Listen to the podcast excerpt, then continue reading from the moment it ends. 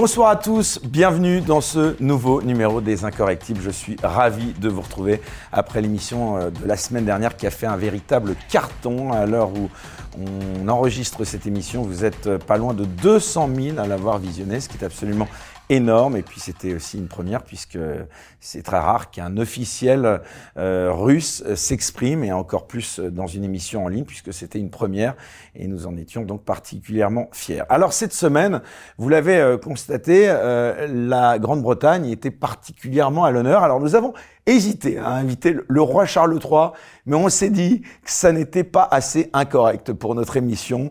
Donc euh, j'ai décidé, après avoir un petit peu hésité, mais pas beaucoup, d'inviter une personnalité, un citoyen britannique qui est de passage lui aussi en France. Donc c'était euh, l'occasion de lui sauter dessus puisque c'est un YouTuber, il va nous dire comment il se présente, mais en tout cas quelqu'un qui euh, cartonne sur YouTube où il euh, nous fait part exactement lui aussi, euh, comme ici d'ailleurs, de sujets qu'il commente avec eh bien son ton si particulier. Ça faisait longtemps que je voulais l'inviter. Et justement, lors de cette première heure, on va essayer d'en savoir plus sur lui. Il s'appelle Aldostérone. Bonsoir Aldo. Bonsoir Eric, merci de m'inviter sur, euh, sur ton canal. Eh ben écoute, euh, on peut se tutoyer puisqu'en effet, euh, on a fait connaissance, mais il y a assez peu de temps, hein, puisque c'était en marge d'une table ronde sur la liberté d'expression à Arras, euh, dans le nord, euh, près de Lille. D'ailleurs, c'était la première fois que je me rendais avec mon, mon compère euh, André Berkoff et puis avec Laurent Firode également et René Chiche d'ailleurs, où nous étions donc conviés à nous exprimer. Et puis en marge de cette table ronde, eh bien, tu t'es exprimé et là je me suis dit, c'est évident qu'il faut qu'il vienne sur cette banquette. Alors, Géraldo Sterone, comme c'est donc la première fois que je vous reçois, que je te reçois sur ce canapé orange, je vais te proposer de commencer, c'est une tradition euh, dans cette émission, en parlant euh, de toi, de ton parcours et de tes idées pour permettre donc à ceux qui nous écoutent de mieux te connaître et sans doute pour certains de te découvrir comme je l'ai fait. Alors d'abord, on va parler de ta jeunesse. Tu es né en Algérie, c'est bien ça? Absolument, oui. Je suis né à Oran en Algérie. Qu'est-ce qui te reste justement de cette enfance euh, en Algérie? Oh, il me reste beaucoup de choses. J'ai toujours mes parents qui sont en Algérie. Je vais régulièrement les voir. Quand je suis en Algérie, je suis aussi chez moi. Je ne me sens pas, me sens pas étranger. Je dirais que même ces dernières années, je me suis un peu plus euh, réconcilié quelque part avec mes, avec mes origines. Ça a été un parcours, un parcours très difficile qui a été d'ailleurs très largement illustré sur mon, sur mon canal parce que ce que je fais sur YouTube, c'est pas seulement en réalité mon but n'est même pas de commenter l'actualité, mais faire une expérience humaine.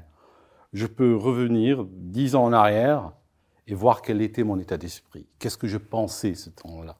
Je suis pas toujours d'accord avec moi-même, et il y a beaucoup de vidéos, si je devais les refaire, je ne les referais pas de la même manière, parce que je suis plus la même personne. On va forcément, euh, on change avec le temps, et je peux le voir en regardant mon canal par moment. L'Algérie, c'est un pays euh, très différent de la France très différent de la France, de plus en plus différent de la France, je dirais, parce que ce n'est pas le même, c'est pas le même cheminement civilisationnel. Alors peut-être, euh, si la question avait été posée à quelqu'un dans les années, je sais pas, 70, euh, la personne aurait dit non, euh, l'Algérie est similaire à la France. Ces temps-là, tout le monde était francophone, l'héritage de la France. Donc l'Algérie post-62, donc quand la France est partie, l'inertie étant ce qu'elle est, l'Algérie a continué à garder un certain nombre de, caractéristiques la liant à la France, mais je dois dire qu'aujourd'hui, j'en vois de moins en moins. Exemple tout simple, toute ma génération, la génération plus âgée, parle en français. Ils lisent en français, c'est pour eux quelque chose de très naturel. Les nouvelles générations, eh ben, pas tant que cela. Aujourd'hui, je peux aller à Alger ou à Oran, je prends un jeune de 17 ans, je m'adresse à lui en, français. Je suis pas complètement sûr qu'il me comprendra qu'il saura répondre. Il y a une sorte. Euh, le divorce est peut-être plus consommé aujourd'hui, je dirais. Tu euh, ressens les restes de ce que certains appellent euh, l'héritage colonial de la France? Oui, absolument, absolument. Il y a toujours des, il y a toujours des villages. Je sais qu'il y a un village que j'aime bien visiter, qui est pas loin d'Oran. Ma grand-mère y travaillait, elle était infirmière. Et quand on est au cœur du village, ben on reconnaît toujours ce qui était l'église à l'époque, le dispensaire qui avait été construit à l'époque aussi par la France, agrandi depuis. Le village a beaucoup changé, énorme, très grand, mais le cœur, ça rappelle un petit peu cet héritage colonial. Pourquoi tu as fait le choix de quitter euh, ce pays, l'Algérie? Je suis parti, euh, J'étais jeune, euh, il y avait la guerre, il y avait la guerre civile, et c'était une guerre à laquelle je ne voulais pas participer, ni à un titre ni à un autre.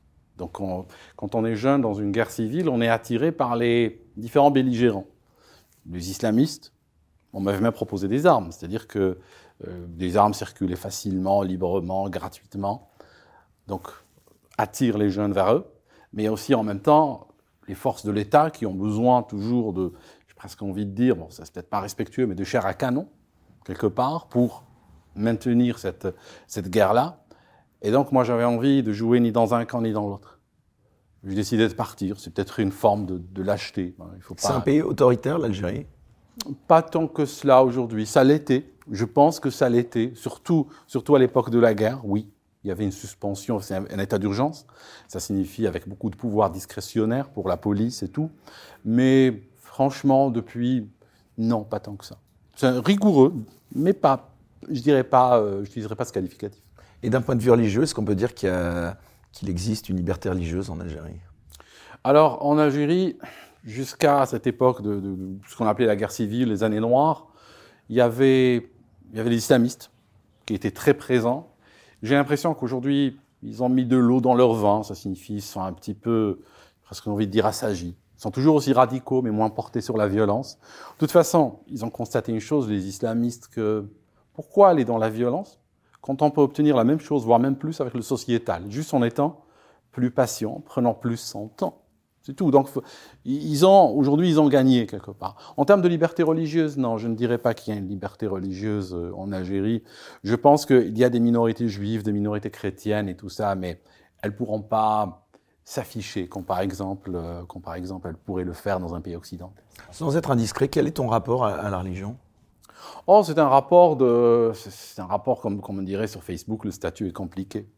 C'est-à-dire, euh, je suis toujours quelqu'un qui explore. Aujourd'hui, je suis peut-être sorti de, de, mon époque euh, anti-religion. J'essaye aujourd'hui de composer avec, c'est-à-dire accepter la réalité telle qu'elle est, non pas telle que je veux qu'elle soit. Donc j'ai un rapport peut-être plus apaisé, mais toujours très critique. Je critique toujours, mais aujourd'hui j'arrive à critiquer peut-être sans, euh, sans faire des, sans susciter des levées de boucliers comme une époque. Je pense que été acerbe certains temps, j'étais peut-être un peu dur. Mais l'époque le voulait. À l'époque où on avait des attentats partout, au Royaume-Uni, en France, en Allemagne, où il y avait des jeunes qui partaient en Syrie, rejoindre des groupes terroristes.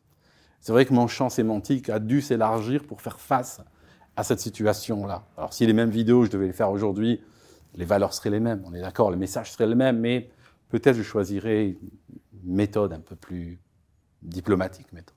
Pourquoi, selon toi, les, enfants euh, d'Algériens et les Algériens qui vivent en France ont, tendance, on a l'impression, euh, parfois à idéaliser euh, l'Algérie, qu'ils connaissent parfois même pas pour certains? C'est un attachement qu'ils ont, j'ai presque envie de dire un attachement atavique, quelque part. C'est-à-dire que par le, biais de, par le biais de leurs parents, de leurs grands-parents, il y a un narratif familial, un narratif historique qui va les lier forcément à l'Algérie d'une certaine manière. Mais je dirais aussi, un autre problème, c'est la France n'a peut-être pas pu leur donner, ou ils n'ont pas, eux, pu trouver dans la France un, un terrain d'intégration, un terrain d'assimilation, de sorte que forcément les références les plus solides vont rester pour certains, les références algériennes. Juste un, exemple, et sans vouloir critiquer les uns et les autres, je vois souvent que par exemple des personnes décèdent mettant un vieux monsieur va décéder. Il a toujours vécu en France ou depuis 30, 40 ans, ou il est peut-être né pour certains. Et puis il est enterré en Algérie. J'ai presque l'impression des fois que peut-être au, moment de, au moment de contempler sa, sa finitude ou sa finalité, l'humain peut-être renoue avec sa vraie patrie quelque part. C'est une réponse que voilà. Mais chacun a, fait son choix. Je ne critique pas. C'est intéressant que tu, tu, fasses euh, mention de, de ce fait que tu as remarqué. Euh, qu'est-ce que tu penses de tous ces jeunes euh, maghrébins qui parfois détestent la France? C'est un rapport très conflictuel et j'ai tenté de m'adresser à beaucoup d'entre eux. J'ai tenté d'être le médiateur, j'ai tenté de jouer l'apaisement, j'ai tenté de jouer, d'utiliser toutes les cartes, y compris celle de la provocation par moment. Tu la comprends, cette haine qu'ils ont pour certains? Non, la haine, non, je comprends pas la haine. Je comprends le mal-être, je peux comprendre. C'est-à-dire qu'ils sont au centre d'une expérience sociétale très particulière. On a pris des, on a pris des jeunes, on a pris des familles qu'on a importées en masse depuis l'Algérie. Elles étaient désireuses de venir en France, il ne faut pas non plus se leurrer. C'est pas qu'on les a pas forcées, n'est-ce pas? On est d'accord. Mais on a créé les politiques publiques, on a créé les conditions permettant l'arrivée de beaucoup de monde. Mais parce qu'on avait besoin, peut-être certains groupes euh, de BTP ou de routes ou autres avaient besoin de main-d'œuvre bon marché. Donc on a, on se dit, parce qu'il y a des gens quand même qui regardent le monde comme une sorte de, carte de Monopoly. J'ai besoin de tant de pions d'ici à ici, je les déplace, puis c'est tout. Ça marche pour leur, sur le plan financier pour eux. Mais par la suite, tous ces gens, tous ces pions qu'on a déplacés, eh ben, se retrouvent au centre de cette expérience humaine. Et le, différentiel civilisationnel entre un pays à référence arabo-musulmane comme l'Algérie et un, pays comme la France, eh bien, c'est créer un décalage qui va rendre l'intégration, je ne vais pas dire impossible, il y, a, il y a des cas très heureux d'intégration, mais si on prend des masses, c'est très difficile de les intégrer, puis forcément on va avoir des cas extrêmes où on aura de la haine, où on aura des, des gens même qui porteront les armes contre, contre la France, quand on pousse ça jusqu'à son paroxysme.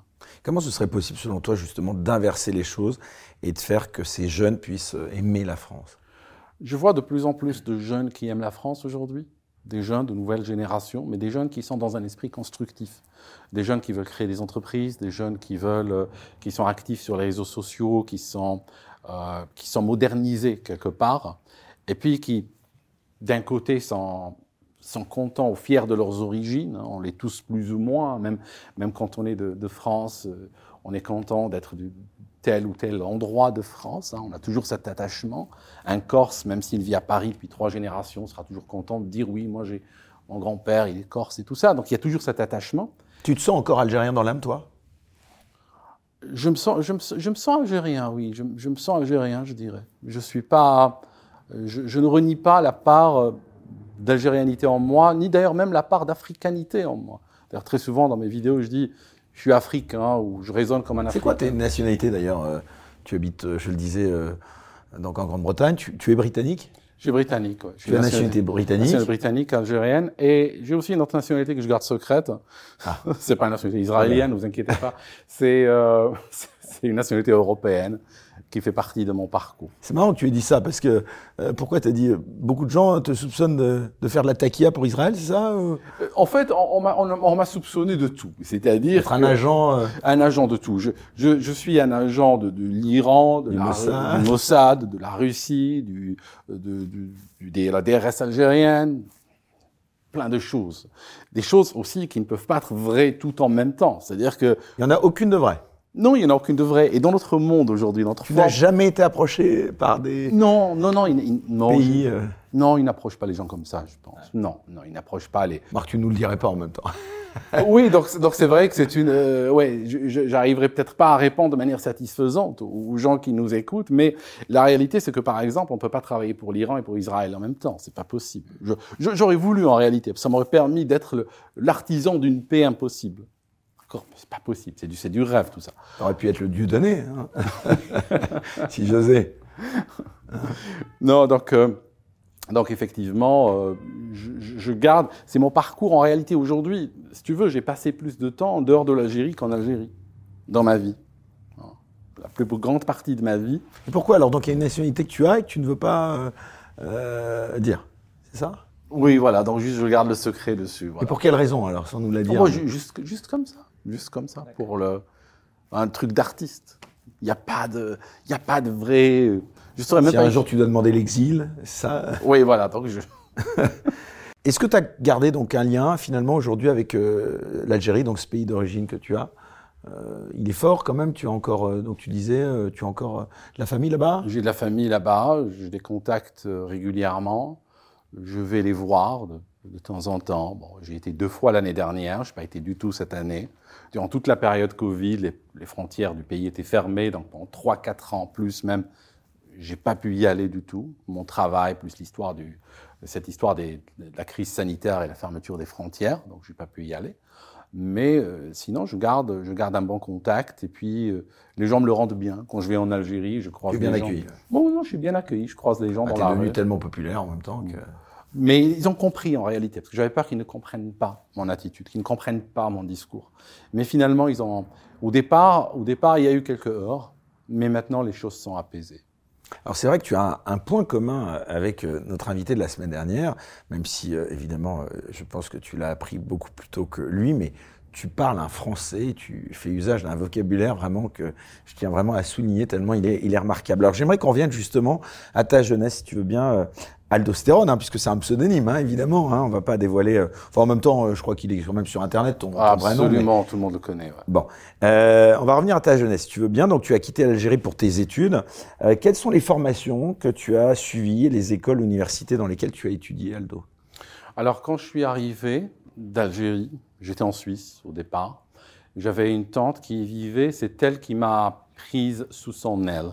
Donc, je suis arrivé chez elle et puis c'est là que j'ai commencé à étudier en Suisse. Donc, euh, j'ai fait, euh, fait le bac français en Suisse. Pourquoi? Parce que tout simplement, le système suisse, qu'on appelle la maturité, est tellement éloigné.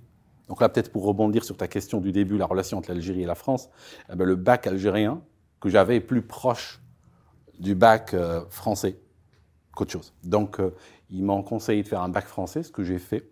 Par la suite, j'ai étudié à l'école polytechnique de Lausanne. J'ai fait, euh, je le disais pas beaucoup en ces temps-là parce que c'était assez mal vu, euh, j'étudiais chimie. Ah, Tu es chimiste, toi, à l'origine. J'ai fait, j'ai fait une formation de chimie. Donc, euh, même si ça Comme fait- quoi, ça mène à tout. Hein. Oui, youtubeur. ça- C'est clair. Donc, voilà. Euh, j'ai étudié l'aviation par la suite. J'ai étudié dans une. euh, Voilà, c'est ta spécialité, ça. voilà. J'ai étudié l'aviation et mon. Pourquoi but- cette voie d'ailleurs?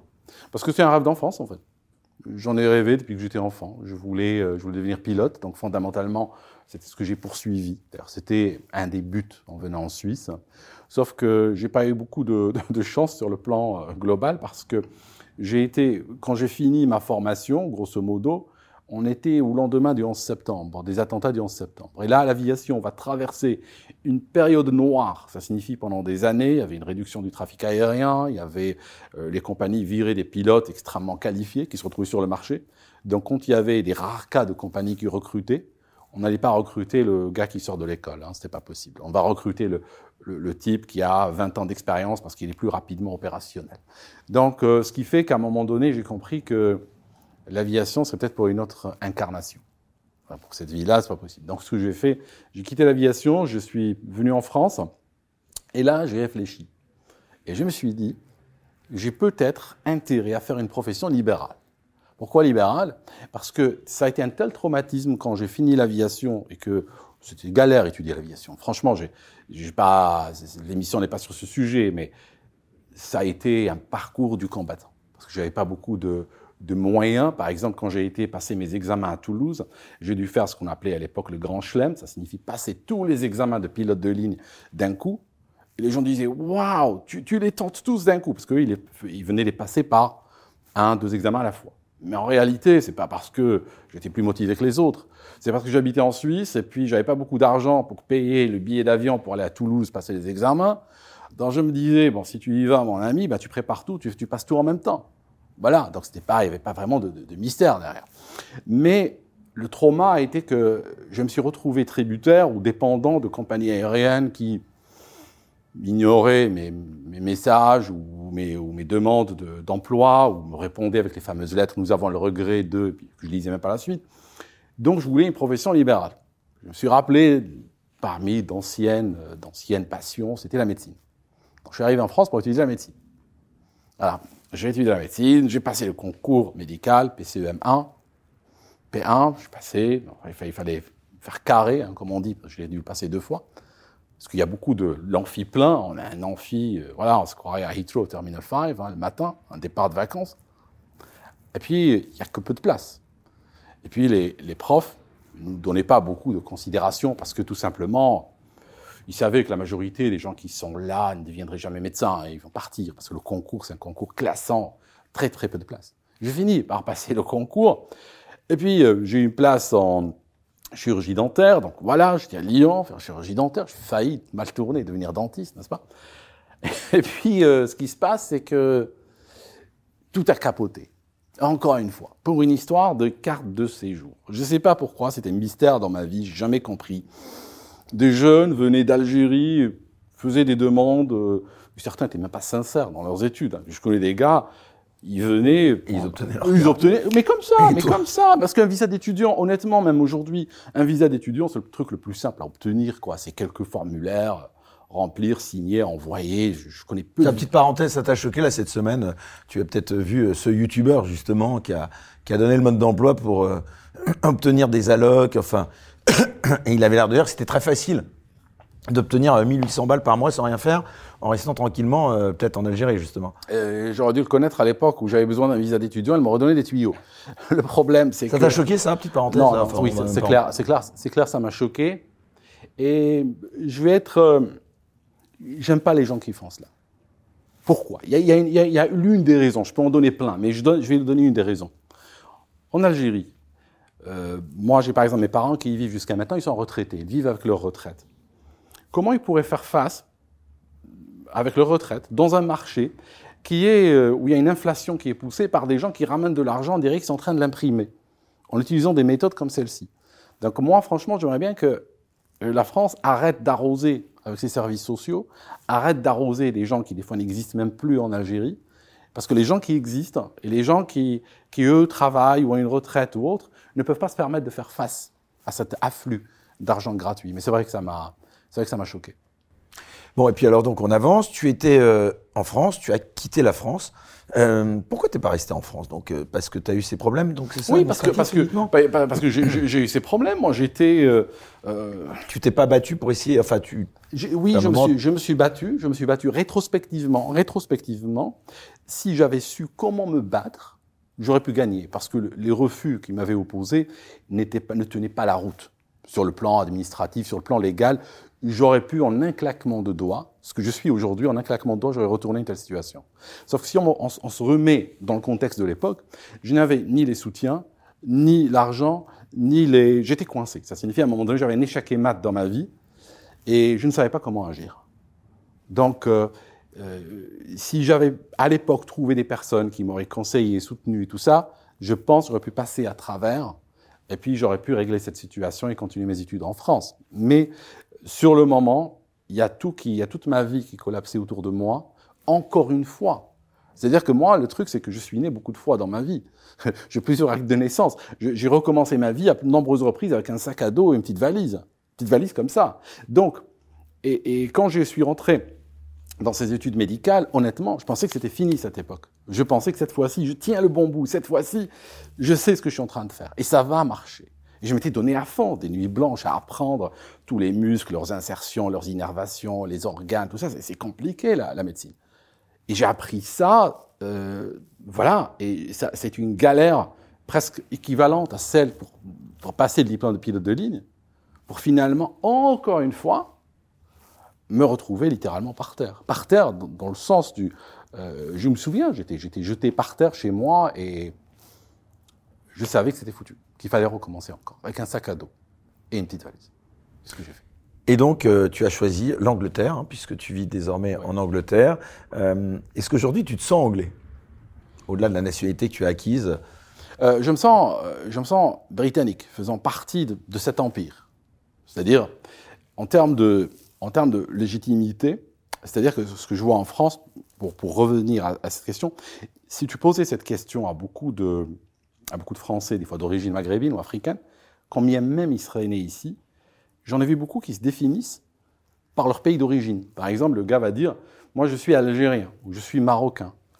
Et puis si j'insiste un peu Ah, t'es es, né au Maroc, t'as grandi au Maroc, tout ça, ou je cherche à creuser. Ah non, non, moi je suis né à plutôt, ou je suis né dans un F3 ou autre, mais sauf que je suis marocain parce que mon père ou mon grand-père était marocain. D'accord? Donc il y a cette définition-là. Ils n'osent pas se définir par. Et c'est pas le cas en Angleterre? C'est pas le cas. C'est pas le cas en Angleterre. Une fois qu'on acquiert la nationalité, on est anglais et on se définit plus par ses origines. Euh, on peut, on peut, on peut toujours. Euh, c'est-à-dire qu'il n'y a pas de problème à avoir un être fier de ses origines ou être connecté à ses origines. C'est pas, c'est pas un pays qui exige l'assimilation, mais en même temps, on peut tout, on fait partie de plein droit de l'Empire britannique et on est britannique complètement. Je suis pas écossais, Je, parce que je n'ai pas de racines écossaises, je suis pas des pays de Galles, euh, je suis pas d'Irlande du Nord, je suis pas anglais, mais je suis 100% britannique. Tu es devenu royaliste bah, Forcément, parce que mon certificat de naturalisation est signé par la reine d'Angleterre. Donc, la reine d'Angleterre, elle a cet empire.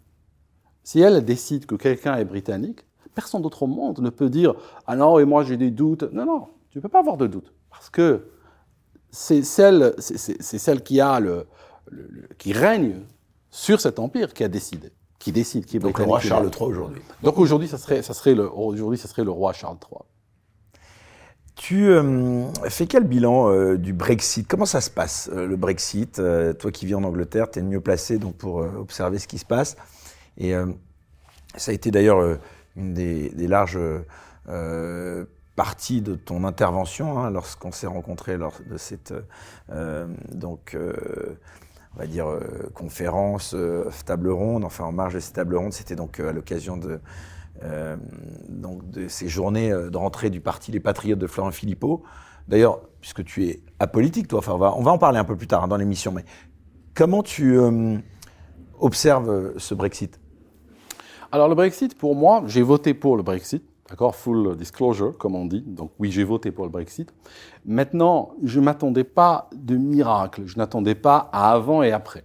Ça signifie, si on, si on est, mettant qu'un Français pense au Brexit, si la France quitte l'Union européenne, il ne faut pas croire que soudainement euh, les décennies d'Union européenne vont disparaître et puis qu'on se lève lundi matin et qu'on est dans un autre pays. Ce n'est pas comme ça.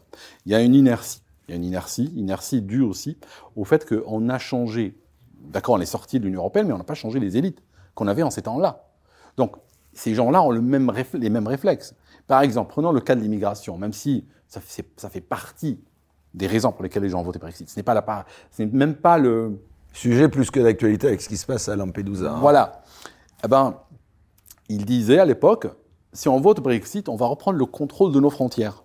Alors oui, on a repris le contrôle de nos frontières, sauf que il a été repris par qui? Il a, il a été repris par des gens qui sont très immigrationnistes dans l'âme. Donc le nombre de traversées à travers le, le Channel, à travers la Manche, a doublé. Et donc, depuis le Brexit, donc ça a augmenté. Et ils sont attendus par des autocars sur les plages, avec des traducteurs, avec des, des associations, il y a des prises en charge et tout. Donc, mais aussi un business. Hein. Il ne faut, pas, il faut, faut pas non plus leurrer. C'est aussi un business. Le migrant est une véritable denrée aujourd'hui, une véritable matière première d'une industrie de, la migration. Et là, il y a beaucoup de gens qui gagnent leur vie avec ça. Donc, le Brexit, pour l'instant, c'est une étape, pour moi, c'est une étape nécessaire vers quelque chose d'autre, mais n'est pas en elle-même suffisante. Il faut aller au-delà de cela. Qu'est-ce que tu penses du traitement médiatique qui est fait justement euh, du Brexit en France et en Europe? On a l'impression parfois que le Royaume-Uni euh, tombe dans le chaos euh, à en écouter certains. Quoi. Oui, on nous, a, on nous a fait le coup même au Royaume-Uni. Même les médias britanniques ont utilisé les mêmes tactiques qu'on retrouve chez les médias européens. Ils l'ont fait avant le référendum, pendant et après. Ça signifie que tous les jours, il y avait ce qu'on appelait le Project Fear, le projet peur ou terreur, où on voulait nous effrayer avec des, des unes aussi apocalyptiques les unes que les autres, en nous disant, dès qu'on sort de l'Union européenne, voilà ce qui va se passer. Il n'y aura pas de médicaments dans les hôpitaux, des gens vont mourir en masse, euh, on ne pourra pas accéder à l'alimentation, on va se battre dans le supermarché et tout ça, et avec des, des arguments très très grotesques. Le but a été que les gens votent pour l'Union européenne. Après, par la suite, le but était de casser le résultat du référendum, parce qu'il y a eu des efforts très très sérieux qui ont été faits pour que on refasse un autre référendum, ou bien qu'on annule ce résultat-là. Et donc, il fallait rajouter toujours ces couches de terreur. Et la réalité, c'est que on n'est pas, on n'est pas mieux loti que les autres, mais on n'est pas pire non plus. Tu conseillerais aux Français de choisir la voie du Frexit, comme on dit? Absolument. C'est Florent qui l'apporte. Oui, absolument. Je pense que les Français ont intérêt à aller vers un Frexit, parce qu'il y a soit ça, soit il y a le Frexit. On, peut, on peut développer aussi une ligne idéologique, souverainiste, euh, défendre le Frexit. Ça marche moins qu'en Grande-Bretagne, hein, parce que les Français sont quand même très défavorables à une sortie de l'Union européenne. D'ailleurs, comment t'expliques ça aussi?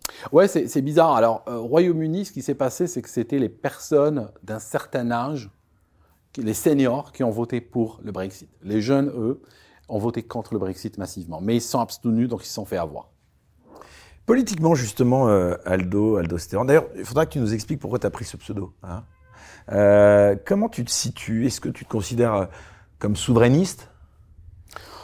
Ah, tu me disais, est-ce que tu te sens toujours algérien? Ben voilà la réponse, oui, souverainiste, parce que j'ai grandi avec l'idée de la souveraineté. Pour moi, s'il n'y a pas de souveraineté, il n'y a pas de pays, aussi simple que cela.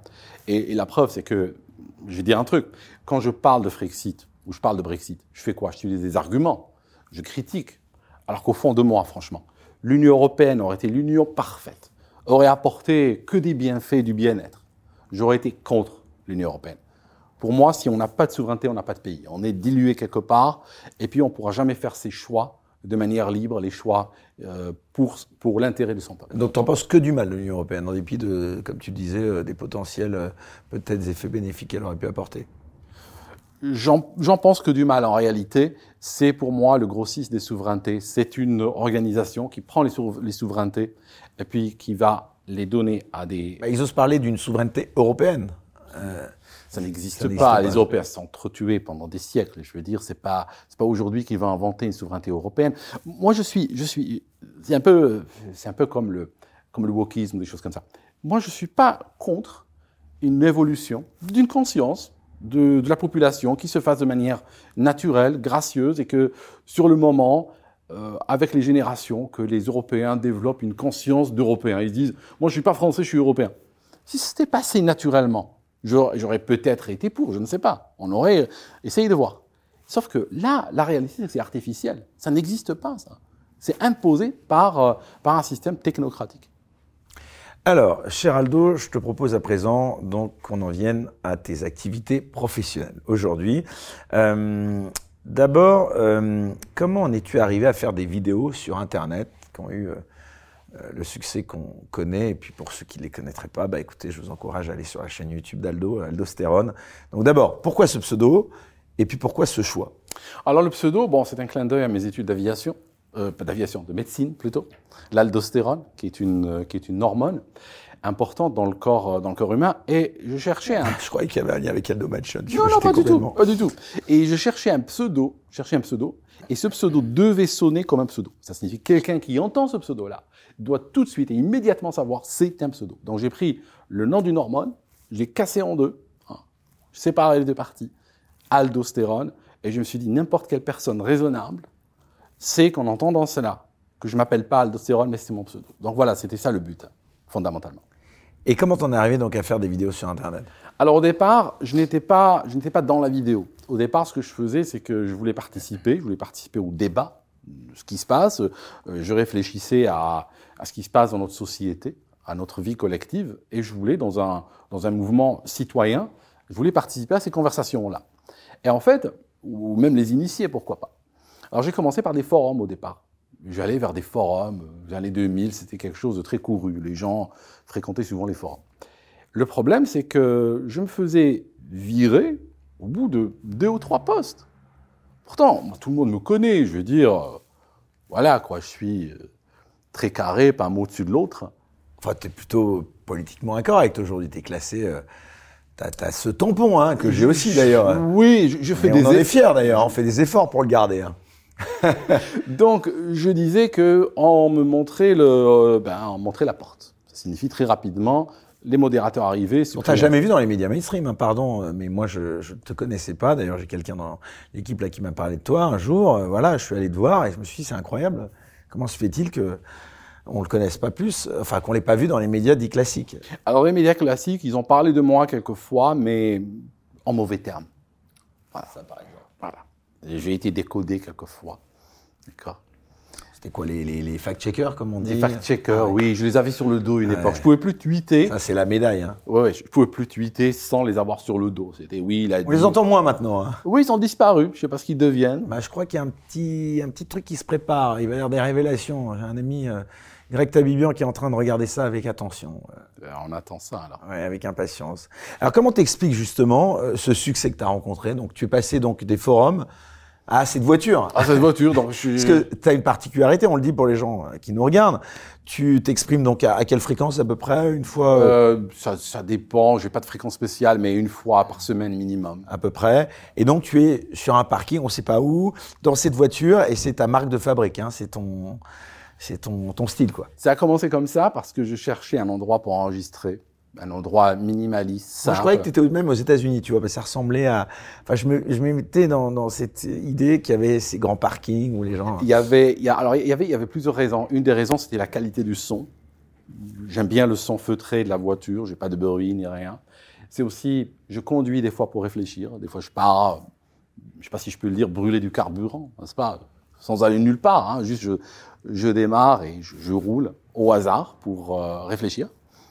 Voilà, donc ça me, ça me relaxe le fait, de, le fait de conduire. Donc ça me permet des fois de préparer le sujet que je vais aborder. Donc il y a ça. Et puis il y avait aussi une autre raison. Il y avait un petit clin d'œil que je faisais. Ça se voit moins avec ma dernière caméra, mais on voyait que le volant était à droite. Ce qui voulait dire je ne suis pas en France. Parce que j'ai dit des choses à une époque, pas, pas maintenant, qui auraient pu tomber sous le coup de la loi en France. Voilà. J'ai dit des choses. Donc, le fait de montrer que le volant est à droite. N'essayez pas. N'essayez pas, je suis pas en France, je suis en dehors de la France. Voilà, je suis ailleurs. C'était ça aussi l'idée derrière. Comment tu définirais aujourd'hui euh, comme un youtubeur politique, comme un simple citoyen qui exprime ses opinions euh, On l'a vu, tu as un parcours brillant d'études. Il y a peut-être des choses que tu revendiques plus que d'autres. Euh, youtubeur, d'ailleurs, moi j'ai eu aussi ce questionnement et je l'assume parfaitement maintenant, mais j'ai mis un peu de temps. hein. Euh, tu l'assumes, t'es youtubeur. Oui, je l'assume de plus en plus. Oui, au départ, au départ, j'ai- j'aimais pas l'idée de youtubeur. Euh, Les gens me disaient, tu étais un influenceur. Je dis, non, j'influence personne. Moi, je veux dire, je laisse Ah si, si, tranquille. si, je pense que tu as. Non, là, on va faire le faux modeste. Tu as une capacité d'influence énorme, je pense. Mais je l'ai- je l'ai mesuré avec le temps. Mais au départ, moi, j'étais là, pour pas, j'étais pas là pour influencer les gens. Surtout que je partage, ça signifie, euh, quand je partage des vidéos, des fois, je partage aussi mes doutes, je partage mes inquiétudes, je partage mes errements. Par exemple, aussi. tu as fait une vidéo récemment, j'encourage les gens à regarder, qui s'appelle, enfin, qui était sur la Baïa. Euh, moi, j'avais un, un parti pris bien, bien installé, et j'avoue que tu as réussi à me faire un petit peu douter sur mon jugement. Donc voilà, Euh, tes, ch- tes choix aujourd'hui, tu le disais, bon, tu es complètement libre, mais euh, tu, voilà, tu, tu essayes de faire passer quand même des messages. hein, on est d'accord? Ou pas? Non, il n'y a pas de. Est-ce que j'essaye de faire passer des messages? C'est dur à dire. Tu es militant ou pas? D'une quelconque idéologie, quelle qu'elle soit. Non, pas vraiment. Pas vraiment. Parce qu'en fait, si. Quand- difficile à situer, je reconnais. Euh, Oui, parce qu'en fait, si, si j'étais militant, euh, j'aurais mon catalogue, euh, mon catalogue de causes, mon catalogue de positionnement. Alors qu'en fait, d'ailleurs, c'est pour ça que je, je suis seul souvent. C'est-à-dire que, par exemple, si on prend, prenons les anti-islam. Pour eux, je suis pas assez anti-islam. Prenons les musulmans. Ah, pour eux, je suis anti-islam. Et puis, on peut dire ça pour tous les camps en réalité. Chaque camp trouve que je peux être, je peux dire des choses qui vont leur plaire. Le temps d'une ou deux vidéos, on dit ah oui, j'adore, j'aime bien Aldo. Et puis soudainement, je fais une sortie inqualifiable. Ils disent, mais c'est pas possible, mais pourquoi il dit ça? Ah oui, l'être humain est compliqué. Tu connais le public qui te suit? Quel est le public qui te suit? Il est assez mélangé selon moi. Euh, c'est assez mélangé, c'est des francophones de partout dans le monde. J'en ai même, euh, même au Pérou, euh, au Japon, des francophones qui me contactent. Mais la majorité sont en France. J'en ai beaucoup, j'en ai beaucoup au Maghreb, principalement des hommes, à 80% je pense des hommes. Donc euh, oui, c'est un, un public de plus en plus, de plus en plus large. Et aujourd'hui, je leur donne un, je partage mon WhatsApp avec eux. Ils peuvent me contacter directement, ce qui me permet de recevoir Tu laisses même un numéro de téléphone. ah oui, je laisse même le numéro de téléphone, je leur dis, les- contactez-moi, j'ai dû répondre à des milliers de personnes. C'est-à-dire que c'est pas seulement que je leur donne ce numéro, mais euh, je travaille tous les jours, j'ai un temps où je réponds à la- au maximum de messages que, je peux. Ce qui me permet d'être proche d'eux et comprendre un petit peu à quoi ils à quoi ils tournent et comment ils perçoivent mon message. Alors c'est intéressant parce que juste avant tu parlais de ce volant à droite pour répondre aux potentielles attaques que tu pourrais subir. Euh, plus largement, Internet justement permettant à des à des gens, à des profils comme les tiens, euh, euh, de s'exprimer librement sans passer justement par le filtre des, des médias mainstream, on en parlait. C'est un vrai espace de liberté et d'émancipation selon toi? Moi j'ai déjà la réponse, mais Ah oui et non, avec ses parce que t'es limites. sur YouTube quand même. Oui, mais avec Comme moi, ses, d'ailleurs. c'est avec ses limites. C'est avec ses limites. Ça signifie, je ne peux pas dire tout ce que j'ai envie de dire. C'est pour ça que des fois, certaines vidéos ont un, ont un parcours sinueux, tortueux, compliqué. Il faut que tu arrives sur Player, hein, je t'en parlerai après. D'accord, avec plaisir. Et donc, je fais passer mon idée. Ceux qui ont suivi la comprennent, mais euh, il est très difficile de censurer parce que pour censurer, ils ont besoin d'une phrase, un début, une fin, de tel time code à tel time code, il y a ça. Ça, c'est litigieux. Ça, ça n'existe pas dans mes vidéos. Donc, ce que je fais, mais je peux, je peux dire la même chose, je peux dire même pire, sauf que je vais le faire selon un narratif tellement tortueux que euh, il, va, se dire, oh, c'est pas possible, là, on comprend rien à ce qu'il dit ce gars, euh, on passe à autre chose. Voilà.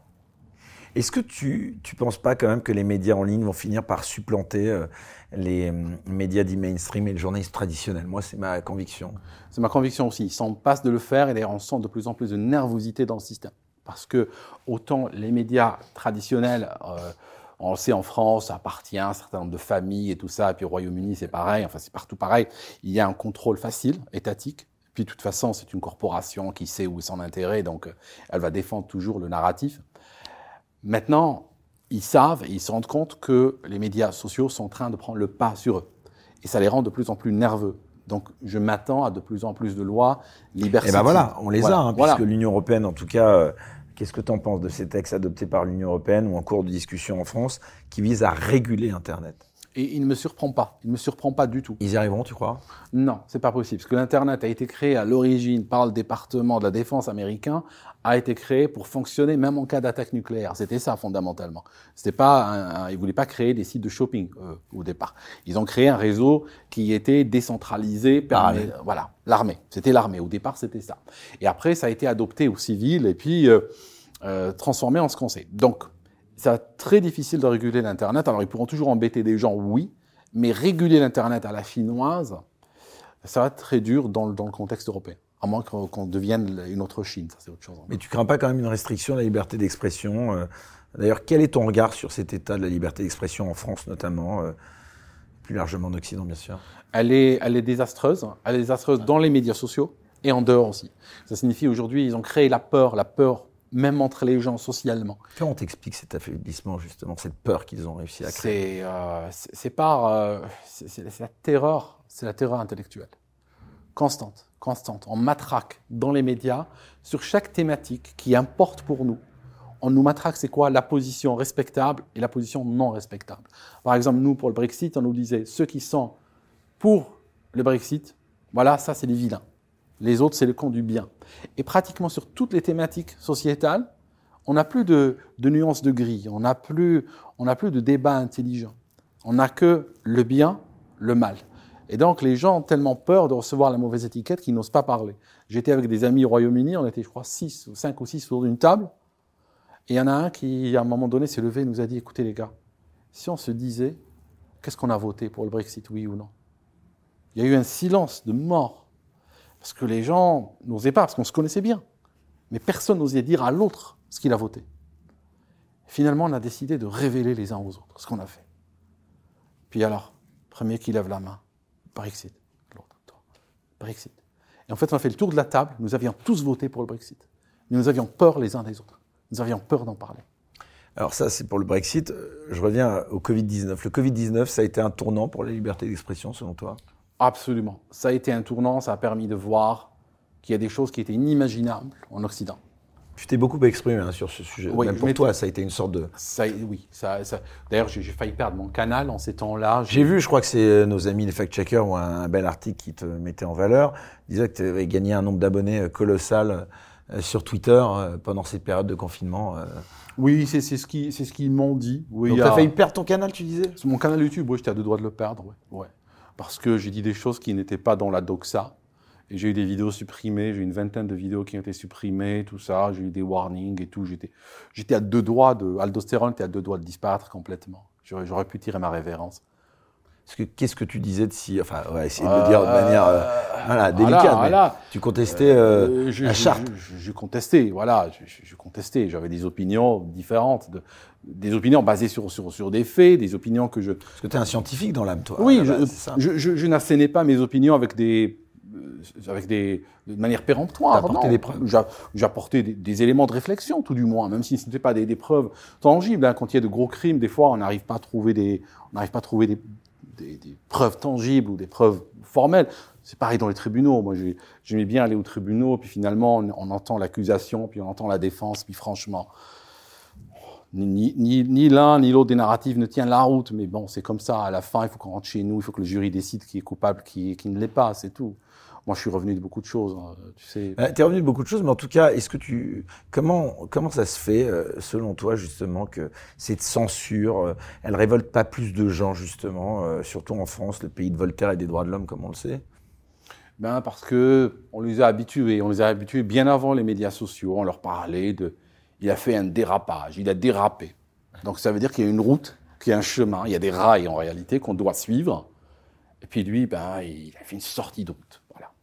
Puis il y a, il y a quand même un, un tribunal ici euh, en France, à Paris d'ailleurs, je crois que c'est dans le 17e, enfin c'est la 17e La chambre. 17e chambre. Oui, très célèbre, c'est là jusqu'à Londres, on entend parler de la 17e. Donc, Où, d'ailleurs, on gagne souvent, nous, les incorrectibles, face à ceux qui essayent de nous chercher les noises.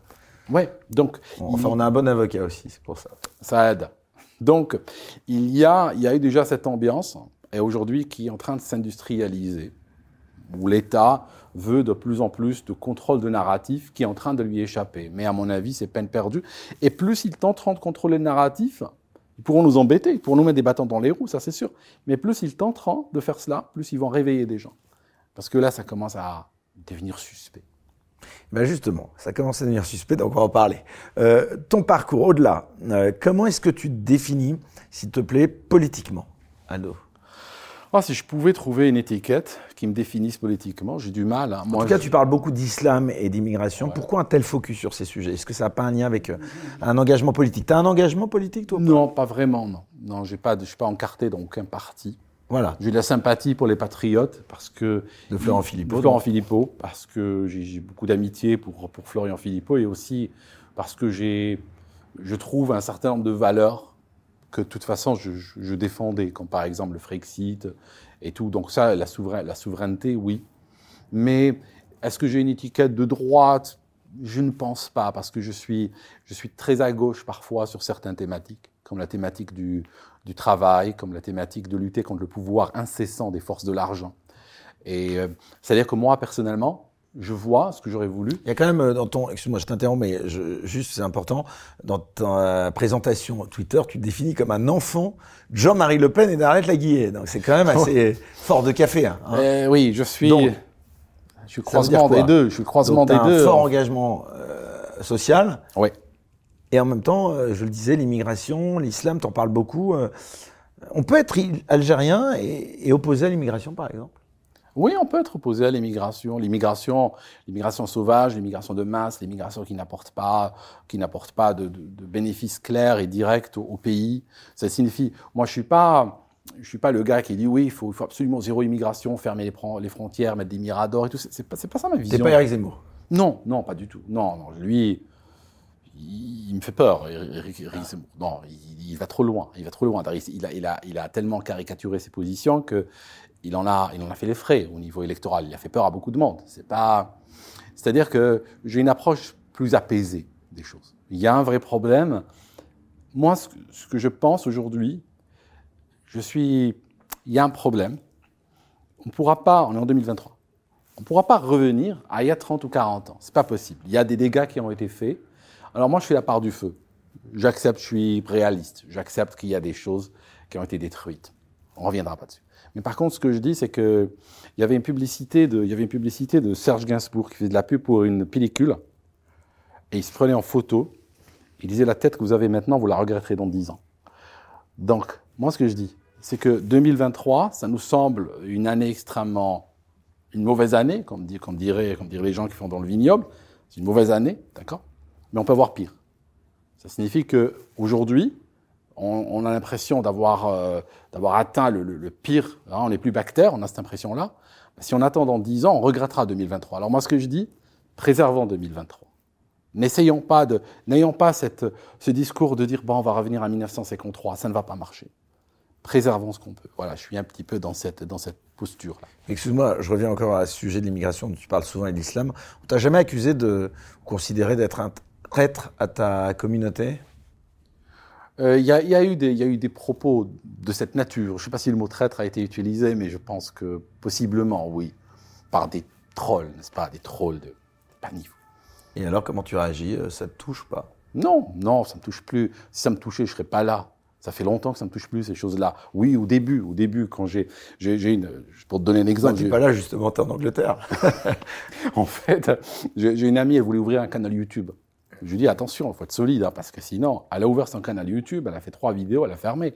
D'accord? Donc, je veux dire, quand on va affronter les médias sociaux, il faut se blinder à un moment donné. Et puis, si on commence à réagir à des, à des trucs, euh, à des noms d'oiseaux et tout ça, on va pas très loin. On entend beaucoup parler euh, en France euh, de racisme systémique. C'est une notion qui te parle? Racisme systémique. C'est difficile. Hein. Toi, tu as fait déjà le, face au racisme en France ou en Europe bah, euh, je, vais, raconter une histoire. Je vais faire mon africain. D'accord? J'ai un ami juif.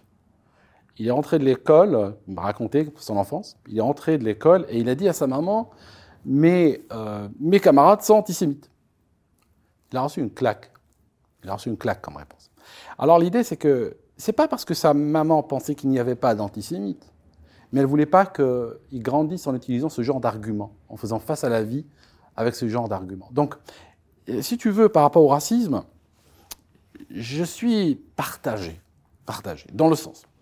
J'ai tendance à le nier, à en nier l'existence. Pourquoi? Parce que tout simplement, si je commence après à m'apitoyer sur mon sort et à chaque fois il y a un truc qui ne marche pas, à commencer à accuser les autres de racisme, je sais que ma vie va s'arrêter là. Je sais que je vais coincer là, être aigri dans son coin en critiquant les autres. Je ne pourrais pas changer les autres. Combien même le racisme serait réel, imaginons même, prenons le pire des cas, le racisme existe et il est réel. Est-ce que je vais pouvoir changer les gens? Non. Donc, c'est pas quelque chose qui va me servir dans ma vie de tous les jours. Donc, je pense qu'il y a des tensions aujourd'hui. Il y a une fracture ethnique dans des pays qui ont subi l'immigration de masse. Une immigration sans intégration est la garantie d'aller vers des fossés, des fossés énormes. Hein, habité en Suisse, euh, il y avait le Rösti-Graben. Déjà, le Rösti-Graben, c'est le fossé du Rösti qui séparait la, la, la, Suisse romande de la Suisse alémanique. On parle que de Suisse, hein, on parle pas de, on parle pas de Maghrébins, on parle que de Suisse entre eux, une fracture linguistique, tout ça ça crée des fois des tensions à l'intérieur du même pays. Parce qu'ils ont, ils descendent des mêmes personnes. D'accord? Alors quand on prend un pays comme la France, et puis on va ramener des peuples ou des, des, des, des tranches de peuples, hein, littéralement. Hein, c'est pas c'est pas trois ou quatre personnes. On a ramené vraiment des masses. Ben forcément, on va créer un fossé. Qui parle fossé, bon, on parle de racisme, on parle de rejet de l'autre, mais le racisme, on va le trouver des fois même entre membres de communautés d'origine étrangère. On peut avoir un problème entre deux pays africains.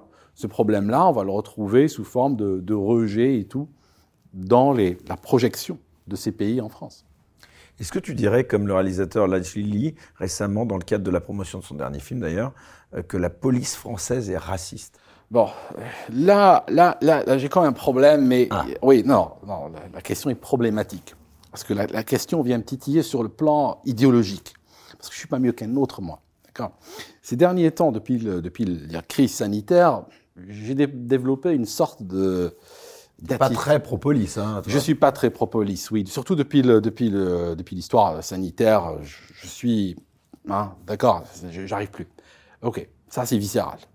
Maintenant, c'est l'intellectuel qui va te répondre, pas le viscéral. Tu es un homme de nuance. Je suis un homme de nuance, donc forcément je suis obligé de, voilà.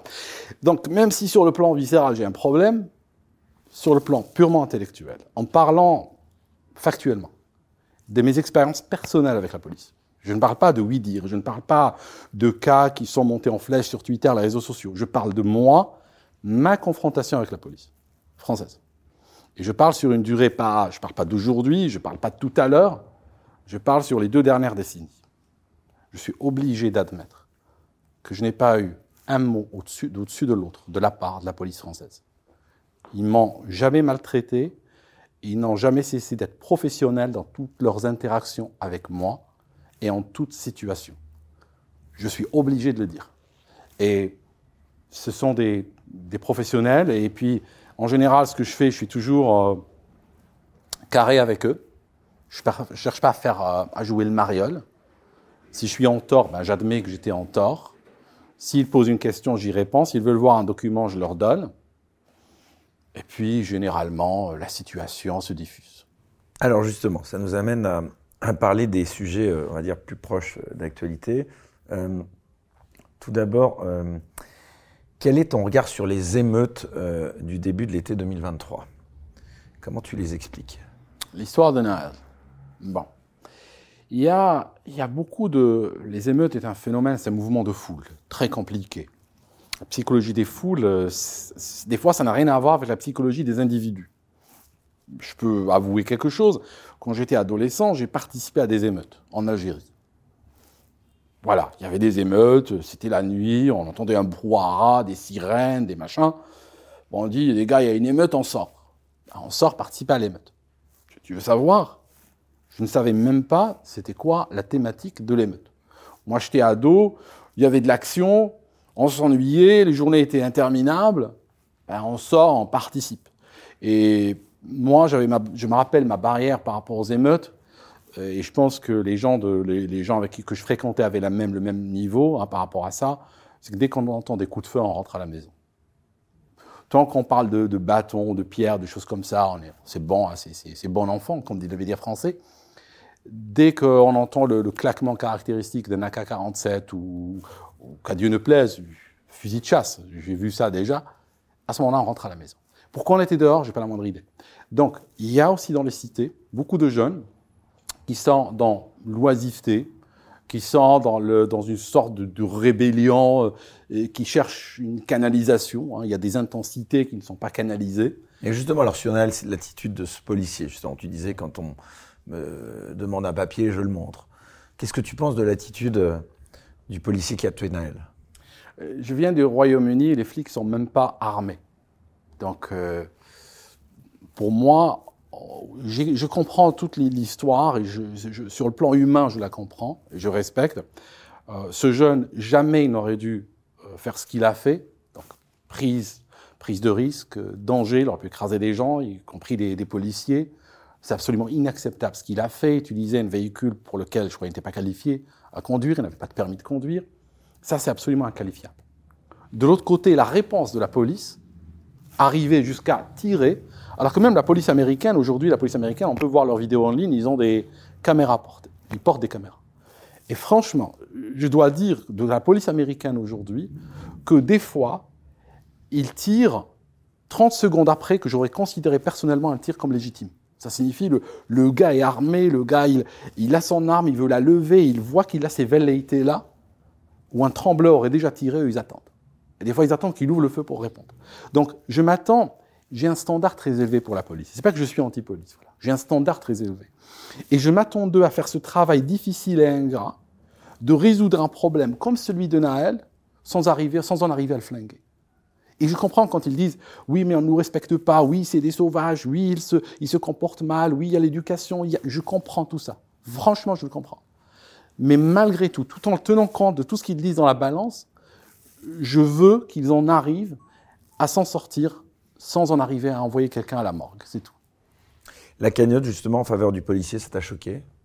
Non, ça m'a pas choqué, ça m'a... C'était un vote, c'était un référendum. Je pense que la France a besoin de référendum. Et puis cette cagnotte-là était un référendum parce que la cagnotte a dépassé en réalité les, besoins, on va dire, euh, normaux hein, de défense du policier. Mais il y avait aussi une sorte de... Il y avait des gens qui disaient on a ras-le-bol. Donc on va voter en donnant de l'argent. C'était un sorte de référendum euh, sans le dire. Il y en a beaucoup qui font lien entre insécurité et immigration. Tu le ferais, toi? En France, oui. C'est la même chose en Angleterre? Euh, en Angleterre, pas nécessairement, non. En, Angleterre, ce qu'on a, on a des bassins entiers qui sont désindustrialisés, qui sont habités par des, par des autochtones, hein, des, des, des, blancs, comme on dirait au Royaume-Uni. Et puis, euh, là, on va retrouver toutes les tares sociales qu'on retrouve des fois dans certaines zones déshéritées en France. Et en fait, euh, ils sont extrêmement violents.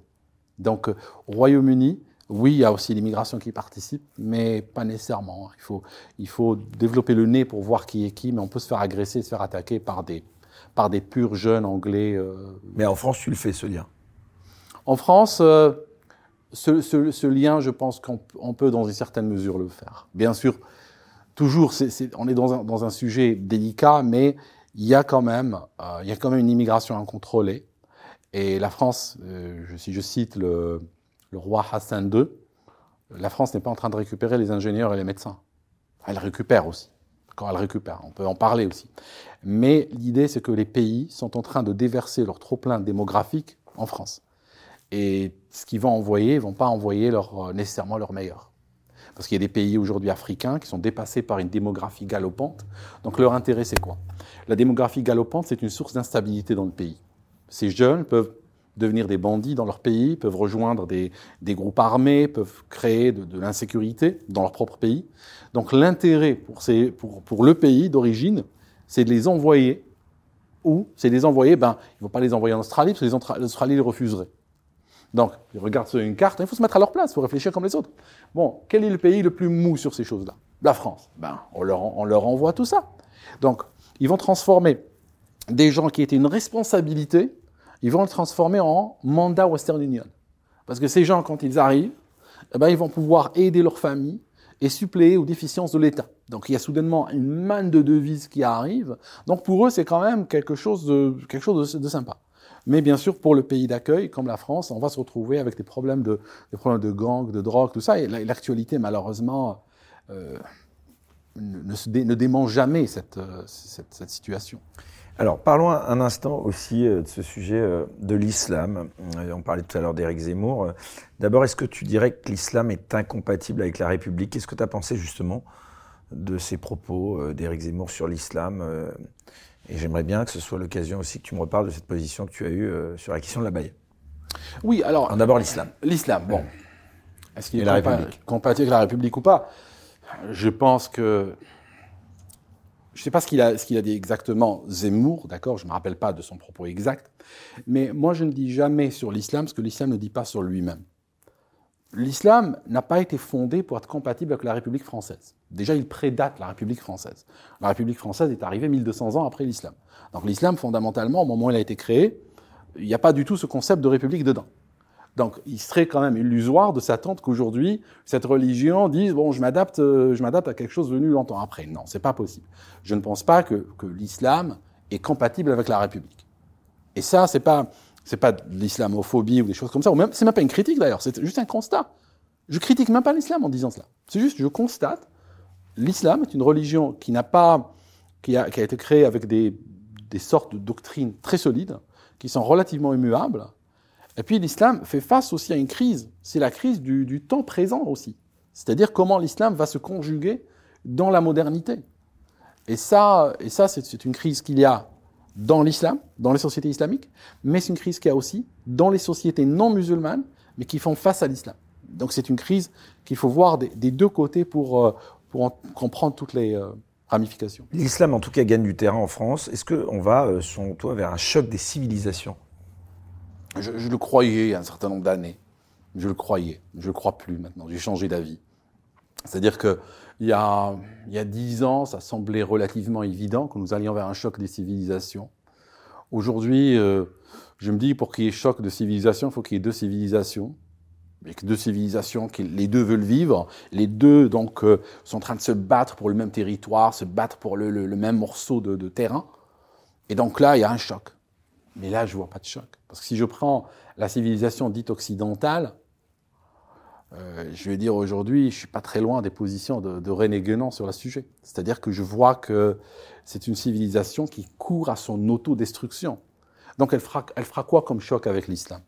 Elle fera aucun choc. Elle s'effacera devant, tout simplement, comme elle s'est effacée devant, comme elle s'efface au jour le jour devant toutes les idéologies, même, même les idéologies les plus farfelues qui naissent dans la tête de, de jeunes détraqués des universités américaines. Ces jeunes avec les cheveux colorés et tout ça, le wokisme, quoi. Le wokisme. C'est une religion, d'ailleurs. C'est même pas une religion. J'aurais voulu d'ailleurs que ce soit considéré comme religion, religion, ce qui nous permet de nous en protéger. De dire, bon. T'en penses quoi, d'ailleurs, de ce wokisme? Ah, le, le wokisme, c'est une, une, une, abomination. Et d'ailleurs, je crois même pas qu'il naisse dans la tête de ces jeunes. Je crois qu'il naît dans les forces de l'argent américain, dans les entreprises américaines, qui cherchent à s'acheter une virginité et qui cherchent aussi à changer notre perception du bien et du mal. C'est-à-dire que nous, en tant que société, fatalement, avec le temps, notre perception, notre perception des choses évolue et change. Elle change de manière naturelle. C'est chacun de nous, tout un, chacun qui va faire évoluer sa, perception. Il y a des, on trouve aujourd'hui dans des, euh, dans, des femmes, dans Paris par exemple, habillées d'une manière telle que si elles s'étaient habillées comme ça dans un cabaret dans les années 60, il aurait été fermé. Mais ça, c'est un changement sociétal qui s'est fait naturellement Le problème, c'est que les sociétés, les entreprises aujourd'hui veulent diriger notre sensibilité, ils veulent dicter le bien et le mal et je ne veux pas, moi, d'un bien de mal qui sorte du, du, du bureau du PDG d'Amazon ou qui sorte du, du, bureau des ressources humaines d'une entreprise listée sur le Nasdaq ou sur le, le CAC 40. C'est pas, c'est pas ma vision. Or, ces entreprises sont en train de s'emparer de ce narratif-là, des valeurs sociales.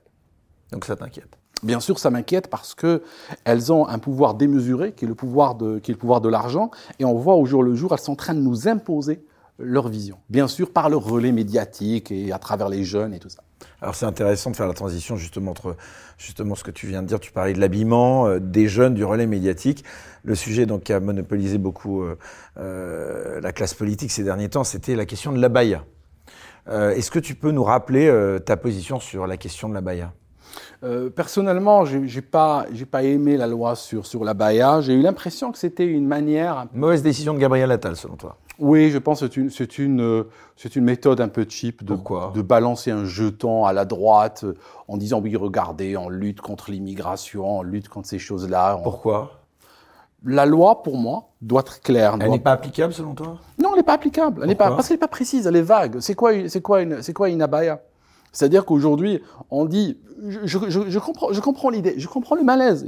Encore une fois, je comprends le malaise des. On rappelle, la baya, à la base, c'est quand même un tenue, euh, une tenue qui est considérée comme étant euh, religieuse, en tout cas faisant le prosélytisme de la religion euh, euh, musulmane. Et donc, euh, on dit, d'ailleurs, on parle même peut-être du retour de l'uniforme à l'école. Ça, c'est plutôt une bonne idée. C'est une bonne idée, voilà. À part, je trouverais ça plutôt en Grande-Bretagne, on n'en discute plus.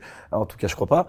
mais l'abaya, explique-nous pourquoi ce qui, d'après moi, me semblait aussi, mais bon, je suis pas là pour donner mon opinion, mais je trouvais plutôt ça euh, assez salutaire. Euh, mais explique-nous, toi, pourquoi. Euh, la, la, définition est vague. La définition est trop vague. La définition légale. C'est-à-dire que, par exemple, si on dit la loi. Mais l'intention est peut-être bonne, pardon. Possiblement. En fait, on peut pas tout régler par des lois. Je comprends le malaise dans des lycées français ou autres qui commencent à voir que les filles s'habillent d'une certaine manière, qu'il y a des phénomènes de mode. Je comprends l'inquiétude des éducateurs, c'est clair. Il va falloir répondre à cette inquiétude et voir qu'est-ce qui est en train de se passer, qui est en train de, de manipuler ces jeunes, qui est en train de faire du prosélytisme, parce que ces jeunes-là ne vont pas inventer soudainement un habit, venir avec à l'école. Il y a, il y a un travail, c'est un symptôme de quelque chose. Moi, je veux voir au-delà de ce symptôme, je veux voir ce qui se passe. Or, pondre cette loi, elle est complètement inefficace. C'est-à-dire que la baya n'est pas une définition super précise. Si la loi dit c'est interdit d'aller au-delà de 100 km heure sur cette route, c'est précis, c'est clair, c'est mesurable. Il n'y a pas deux personnes qui peuvent avoir un doute sur ce que c'est 100 km heure. Ben, une abaya, bon, voilà, chacun sa vision. La fille, bon, elle porte un, elle porte une sorte de robe longue qui va jusqu'aux chevilles et puis qui va jusqu'au poignet. Ok, c'est interdit. Demain, elle la coupe en deux et puis elle vient avec un top et une jupe. Comment on fait? Euh, Demain, on dit non, non, c'est pas possible. Bon, elle va la coudre au milieu et fabriquer une sorte de deux jambes comme ça. C'est une sorte de pantalon bouffant large. Et là, on commence à entendre même des histoires. J'ai vu des, justement, ça ouvre la, porte à ces dépassements. Des filles qui ont été refusées parce qu'il y a une fille qui était un peu. je crois. Oui, une fille qui était un peu kimono, une fille qui était un peu. Elle, avait un peu. Elle était, comme beaucoup les adolescents, des fois le sang, qui était un peu nerveuse à cause de ses, de ses formes, un peu complexées. Qui avait d'autres qui avaient quelques kilos de trop. Et donc, qui s'habillaient avec des, des habits amples, larges, qui n'étaient pas. Il n'y avait pas de revendication. Puis elle arrive, on lui dit ah, toi, on voit pas assez tes formes, tu dois nous montrer tes formes, tes habits sont trop grands pour toi. Donc là, là, c'est vrai que pour moi, on va, on va prendre une problématique, on va jeter de, de l'huile sur le feu par une loi inapplicable. Et je pense que même la loi est morte maintenant. Je suis sûr que si on va, euh, si on va regarder à l'entrée des lycées, je crois qu'il n'y a plus personne qui, qui, qui va appliquer cette loi.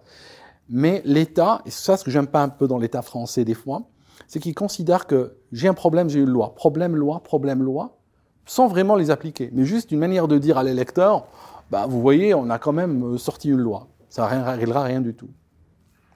Toi, on est dans une émission euh, qui s'appelle Les Incorrectibles. On va essayer de ne pas faire de langue de bois. Euh, est-ce que tu peux nous dire d'où tu parles? Tu es, tu es de religion musulmane Tu peux nous le dire ou pas? Je mélange les religions en fait. Je, je suis une sorte de chemin personnel, une sorte de gnosticisme d'accord Pour être direct, je n'ai jamais dit directement sur YouTube, mais il y a un mélange. Dans ce que je fais, il y a un mélange d'islam, de soufisme, il y a un mélange de christianisme, de, judaïsme. J'étudie la, la Kabbalah et des choses dont je ne parle pas nécessairement, parce que peut être considéré comme occultes ou dangereuses par certaines, qui font partie de ma sensibilité, qui parfois guident mes de réflexions. prendre un peu dans chaque religion. Je prends le meilleur, oui. Et, et, les, et les gnostiques vivaient, de en- bon. vivaient entre autres en Afrique du Nord. C'est une longue tradition de l'Afrique du Nord. Ça signifie, au lieu de prendre le, culte, on prend les idées, on considère que, Dieu bah, s'exprime sous, toutes les- formes, sous toutes les couleurs, et puis que chacun a une fraction de cette lumière-là. Et que si on va chez tout le monde chercher les fractions de lumière qu'ils ont, peut-être qu'on sera plus enrichi que si on va dans l'un des temples, on s'installe là, et puis on va dire nous avons toute la lumière et les autres sont tous dans le faux. Non. Moi, quand je parle à beaucoup de monde, hein, on peut me retrouver dans des mosquées, on peut me retrouver dans des synagogues et dans des églises. Et quand j'écoute et je parle à des gens qui ne se parlent pas, je constate des fois que ce qui les rapproche est supérieur à ce qui les éloigne. Sauf que chacun pense que lui a la lumière absolue. Voilà. Donc, c'est ma sensibilité sur ces choses-là. Alors, on parlait de Dieu. euh, plus près de nous, euh, à- entre Dieu et les hommes, il y a souvent un roi. et donc, euh, il y avait donc le, le roi Charles III, puisque c'est désormais le roi euh, qui était donc cette semaine en France. D'abord, quel regard tu portes sur cette tradition et puis surtout sur, enfin, sur cette tradition qui est encore une réalité. Hein. Le regard que tu portes d'abord sur cette visite officielle, est-ce qu'il y a beaucoup de gens qui ont, qui ont commencé à s'en choquer, puis d'autres qui disent que bah, c'est la moindre des choses, c'est normal dans le rapport Alors, entre moi, ce qui m'a, ce qui m'a surpris lors de la visite du roi Charles III à Paris, c'est qu'ils ont coupé Paris en deux. Ils ont éloigné les gens. Ils ont placé des grilles, des CRS. Ils ont ramené des CRS de partout. Toute la, je pense que Il faut bien assurer sa protection, ça. Enfin, c'est... le problème, c'est qu'il y avait des milliers et des milliers d'hommes, alors que quand le roi Charles se balade à Londres, c'est deux Range Rover et deux motards. Et ça aussi. Juste gyrophare et il fonce, c'est tout. Ouais. Alors qu'ici, Ouais, mais il n'est pas annoncé, alors que là, bon, on savait exactement où il était. euh, euh, Quand il est place de l'étoile, euh, qui se recueille devant la tombe du soldat inconnu, euh, vaut mieux quand même assurer sa protection. Et donc, euh, Oui, mais je, soupçonne. Alors, alors là, c'est le côté, c'est le côté conspirationniste en moi qui parle. Hein, il faut pas me prendre au premier degré. Je soupçonne que Macron ne voulait pas Voilà. d'embarrassement devant son invité, et donc il a préféré garder les Français à distance respectable pour que, voilà, pour que le, le roi britannique n'entende pas les, les sifflets qui deviennent malheureusement habituels à chaque manifestation de Macron. Alors, justement, ça m'amène à parler de- d'Emmanuel Macron. Euh, Pour toi, euh, qu'est-ce que tu penses d'Emmanuel Macron? Est-ce que c'est le pire président de la Ve République? Bah, c'est le pire président de tous ceux que j'ai vus. Hein, c'est, enfin, j'ai même aujourd'hui, il a réussi à me rendre euh, Hollande sympathique. Ça, c'est fort, c'est vrai. Ouais, ouais. C'est- Je regrette, le, je regrette la période Hollande où il faisait rien. Tu dirais qu'il est encore plus mauvais qu'Hollande Euh, oui, parce qu'il agit. Parce que Hollande, euh, Hollande, pendant très longtemps, il, il se passait rien. Et il s'occupait de sa vie, on n'entendait pas trop parler de lui, il n'était pas hyper actif. Alors que euh, là, Macron a quand même une forme d'hyperactivité, il agit beaucoup. Et c'est quelqu'un de déterminé. C'est quelqu'un déterminé. Et c'est, le, il représente pour moi la quintessence de l'anti-France. Pour lui, la, la France, c'est même pas un pays qui devrait exister sous sa forme actuelle. Lui, ses préoccupations ne sont pas de ce monde, ne sont pas de, France, ses préoccupations. Lui, il est là pour régler des problèmes qui, dans sa vision, dépassent, sont plus grandes que la France. Il veut régler des problèmes en Ukraine, il veut régler des problèmes de climat, des problèmes de, des problèmes de pays lointains. Le seul pays pour lequel il est payé pour justement travailler et défendre, c'est la France. Et là, c'est le dernier de ses soucis, clairement. Comment t'expliques justement qu'il ait pu être élu alors dans ces conditions? Parce qu'il y en a beaucoup qui partagent ton, ton avis sur cette question-là, mais dans les faits, il a été, euh, sauf à se tromper, euh, réélu quand même. Bah, Sur le côté, sur le, sur le plan psychologique, je pense que les Français ont eu l'habitude de sentir le lascar. Hein, Ils votent pour lui, forcément. Parce qu'aujourd'hui, tu reprends 10 candidats, tous avec un projet national sincère, et qu'il exprime chacun à sa façon, mais ils s'expriment sincèrement. Ils vont pas voter pour eux, ils vont voter pour le gars au milieu qui est un imposteur. Ils vont voter pour le gars, euh, ben le, le Macron. Ils sont habitués à voir, ils ont, ils ont eu tellement de mauvaise gouvernance, je dirais, pendant très longtemps, qu'ils sont habitués à, à reconnaître comme potentiel gouverneur quelqu'un qui présente les traits psychologiques de Macron. Quand ils voient ce genre de personne, disent oui, je vote pour celui-là. Et puis il y a aussi le plus grand parti de France, les abstentionnistes, qu'eux sont des gens qui ne croient plus du tout en la vie politique. Et donc cela, par leur désaffection des urnes, eh bien, ils jouent un rôle important. Ça signifie qu'ils vont potentialiser les voix pro-Macron. Ça signifie qu'ils vont potentialiser ces voix de gens qui sont pas nécessairement, qui n'ont pas une forte éducation politique, éducation dans le sens british du terme, qui n'ont pas de grandes connaissances politiques, vont juste aller voter parce que oui, euh, il a l'air d'être le gendre idéal, euh, parce qu'il est souriant, il est sympa. Voilà. Et on a eu peur de Marine Le Pen et tout, donc on vote pour lui. Mais euh, je pense que c'est plutôt la désaffection des urnes qui permet de, à des gens comme Macron de, de sévir. On entend souvent que la France serait au bord de l'effondrement économique, c'est aussi ton avis? Je pense que je pense qu'économiquement ça va mal, d'autant plus que la France joue perdante. Ça signifie, ce qui m'inquiète moi, c'est pas la situation actuelle, parce que les situations actuelles peuvent être bonnes ou mauvaises ou très mauvaises. Hein, la France, quand même, au sortir de la guerre, hein, en 1945, elle menait pas très large non plus. Pourtant, elle est repartie sur des années glorieuses. D'ailleurs, ça me rend, je deviens suspicieux personnellement sur tout l'intérêt de la deuxième guerre mondiale si juste après je vois que l'économie était glorieuse et que les gens se faisaient de l'argent. Donc je me pose des questions quand même. Je me dis, mais est-ce qu'il n'y aurait pas une sorte de, hein, c'est comme un crime, hein, on cherche toujours à qui profite-t-il. Donc les 30 glorieuses. Bon, mais revenons aujourd'hui. Quand ils avaient, ils sont sortis de la guerre mondiale, ils, étaient au plus mal, mais sauf qu'il y avait une intention de vaincre, de vivre, de grandes réalisations. Et par la suite, ils ont réalisé des, projets extraordinaires comme le tunnel sous la Manche, le Concorde, euh, l'Airbus, euh, les, grandes réalisations françaises, n'est-ce pas? Parce que la France avait envie de vivre. Aujourd'hui, la France a envie de s'arrêter. Aujourd'hui, la France, c'est ce que je sens quand je regarde, pas les, gens, pas, les gens dans la rue, mais quand j'entends parler les élites françaises, c'est bon, le train de l'histoire est arrivé, au terminus, il faut qu'on descende maintenant, c'est fini. Maintenant, il faut qu'on ferme les centrales nucléaires, il faut qu'on interdise les voitures, il faut qu'on délocalise les usines, il faut qu'on n'a plus besoin de matières premières. D'ailleurs, c'est pour ça que le monde est en train de s'organiser sur la France, les BRICS. Les BRICS, c'est pas un anti-France. L'anti-France est à Paris. L'anti-France, c'est pas les BRICS. Les BRICS, c'est des pays qui se disent, là, ces Européens ont peut-être perdu la boule, mais il faut les prendre au sérieux. Ils veulent vraiment pas de matières premières, ils veulent vraiment pas d'énergie. Ils ont décidé que civilisationnellement, c'est la fin. Et donc, ils s'organisent pour un lendemain où la France n'aura pas sa place. Donc c'est ce qu'on est en train de voir. On est en train de voir un nouveau lendemain qui est en train de se créer. Et sans sursaut national rapide, ça, ça va très difficile d'empêcher cela. Pour voir la suite de l'émission sans aucune censure, merci de vous abonner à la chaîne Les Incorrectibles Plus sur Player depuis le lien en description sous cette vidéo.